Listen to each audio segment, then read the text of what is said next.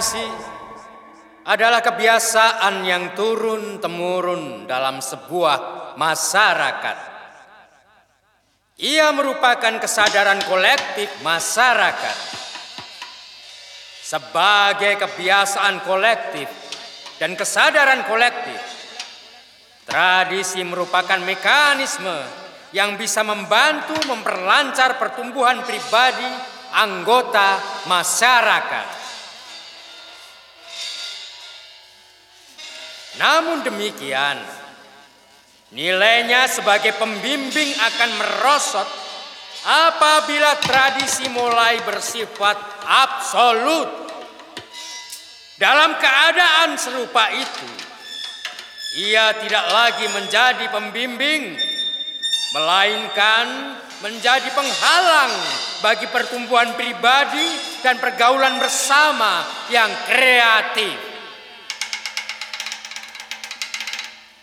Fitrah hidup itu bertumbuh dan berkembang.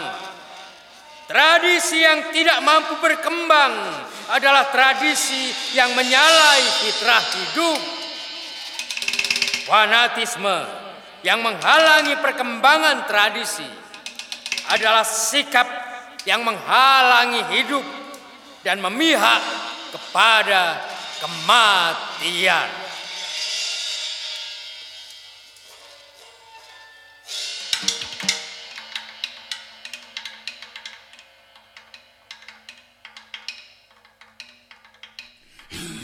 and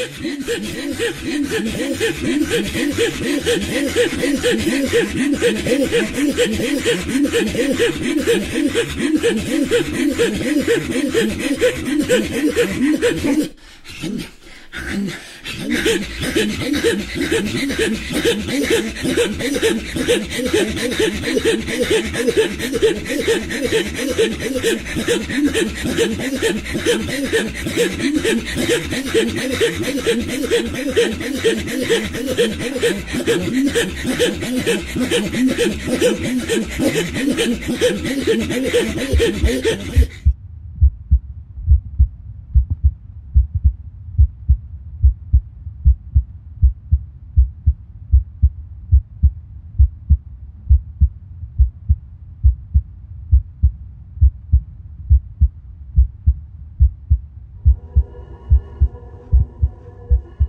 It's all about avoidance behavior.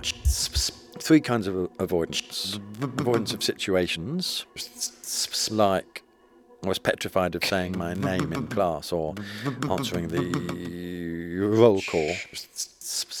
Couldn't ever, you know, do speaking in class. You know the. Yeah. Uh, so that's situational avoidance. Then the second one is avoiding particular words. Like yeah, I could tell I was going to stammer on the word word, so I almost said stammering.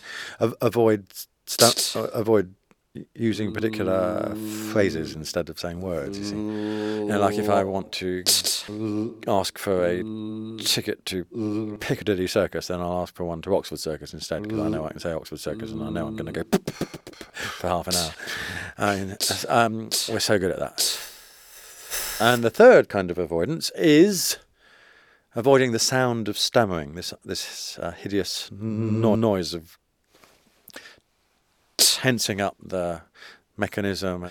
So we do anything rather than do that. So we'll b- b- backtrack, repeat the last thing we said before the the feared word.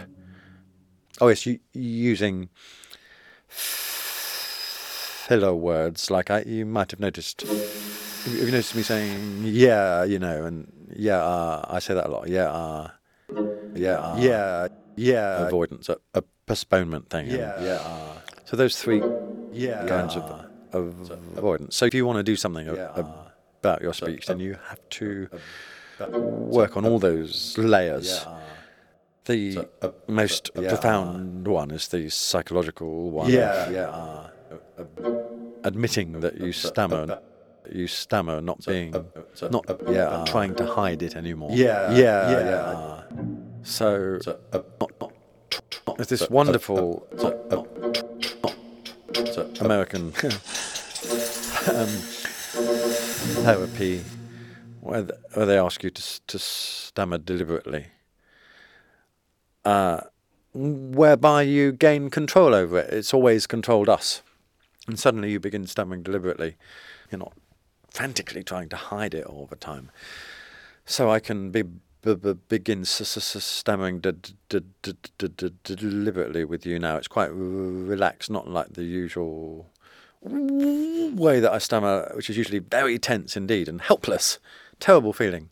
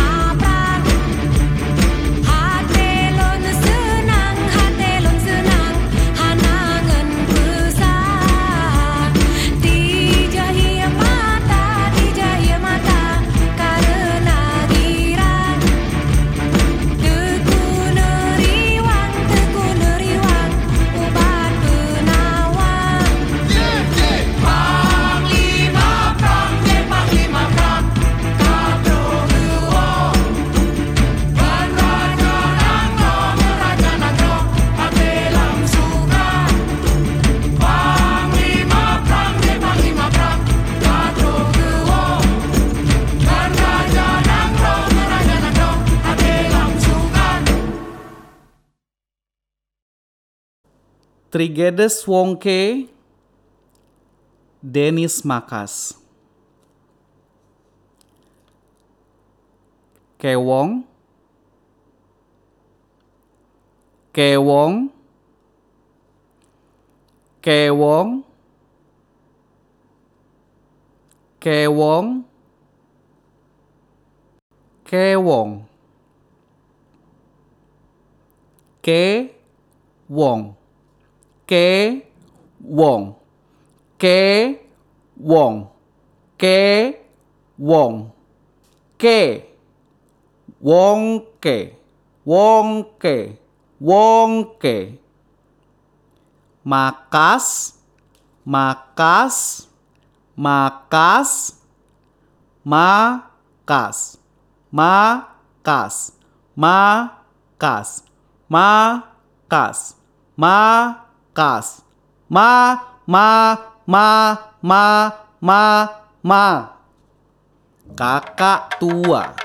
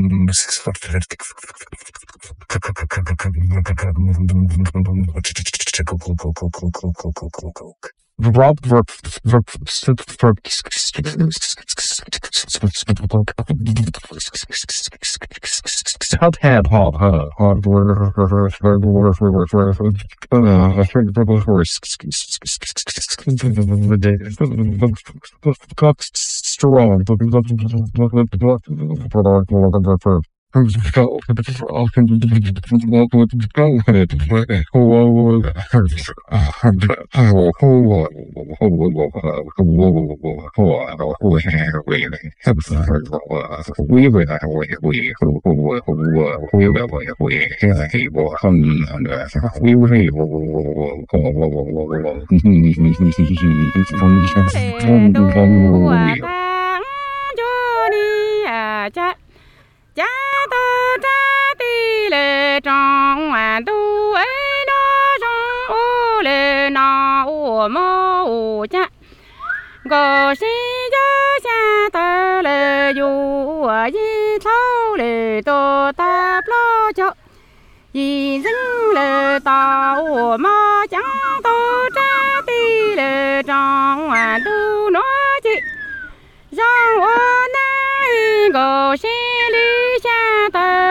อยู่ยี่มะตัวจูตาปลอจอยิงอ่ะจีฮังโนมอตั้งโนยัวตัวจูจ้าตีเลจองอ่ะตูนัวจีจีจ้าตาอูตาจีเต้าโยเลตาอูอ่ะจ้าเอ้ปอจงตุ lê lúa nó chỉ thấy gió mừng là 家。大鸡呀，斗牛嘞，大我抓都多走扎的，来张碗都拿进菜呀，上头来了拿进，菜呀门来呀，出来明俺手那么一张碗忙。cha chỉ tô lê lang à sinh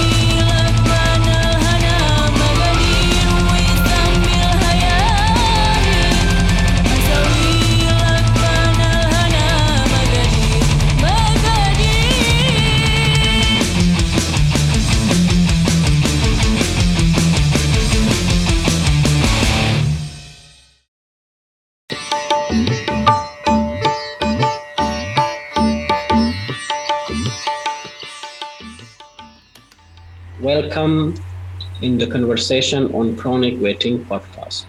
I'm from Afghanistan and I lived in a beautiful mountainous village which is called uh. So when I was born, so I lived there. So I just left in 2017. So it was really a different experience for me. So living in a, my home country and then just left my home country and then go abroad. So it was completely odd for me. You know that always living as a woman in Afghanistan always is, it has their own challenges, right? So you know, as a girl, like I, I had many experience. So as a how can I say that? Like it was like everything was different. Like from like women life and men life was different completely. You know, the rights were not equal. So as I came here and I see like the everything is changes. Like nothing is similar to my home country. So I mean, women's life there is so challenging, and it's really hard there. As a woman, you cannot go out freely. Like you cannot go out like oh you can go buy something for yourself or go something for a picnic by yourself or do something by yourself nothing you cannot do freely. Since my mother and my sister came to indonesia you know that oh i need to tell you. So it was complete different uh, experience for me you know? So my mother and my sister they have left afghanistan in 2014 without me. So i was left in afghanistan. So since that, I left school from that year. So uh, when they came here, so I just stopped everything. I just stayed at home. I was not going anywhere, and I just uh, stayed at home. Nothing. My pain and I talked about you. I might think of anything, but your name would be the bright and clear topic to my mind. Whenever I take up the pain, my heart will invite you into my mind first, and it wants me to write about you. Wherever I am, my mind remembers you, and subconsciously my hand begins to write about you. Many pages were written about you, all of them, one by one, were scratched, torn, and each thrown in an unknown direction. I want to reattach them and start over for you. My pen and I talked about you, how much you have suffered, and how much you are still fighting for right and wrong. And yet, my pen does not hear you. Again, I told my pen to write about you and your freedoms, even it's not true. I wanted to seek peace in my pen, but it seemed the word was too heavy. It ignored you once again. How cruel. For many years, I have not smelled your magical perfume, nor I touched your beautiful soul. Thus, this time, my pen started writing and drawing unforgettable love about you. I talked about you, and my pen wrote about you. I drew a dream about you, and my pen wrote about our unknown future. I drew freedom in my head about you, and my pen wrote of peace. Oh, my homeland, when will pens write about you and your peace? And when will the world speak about your freedom?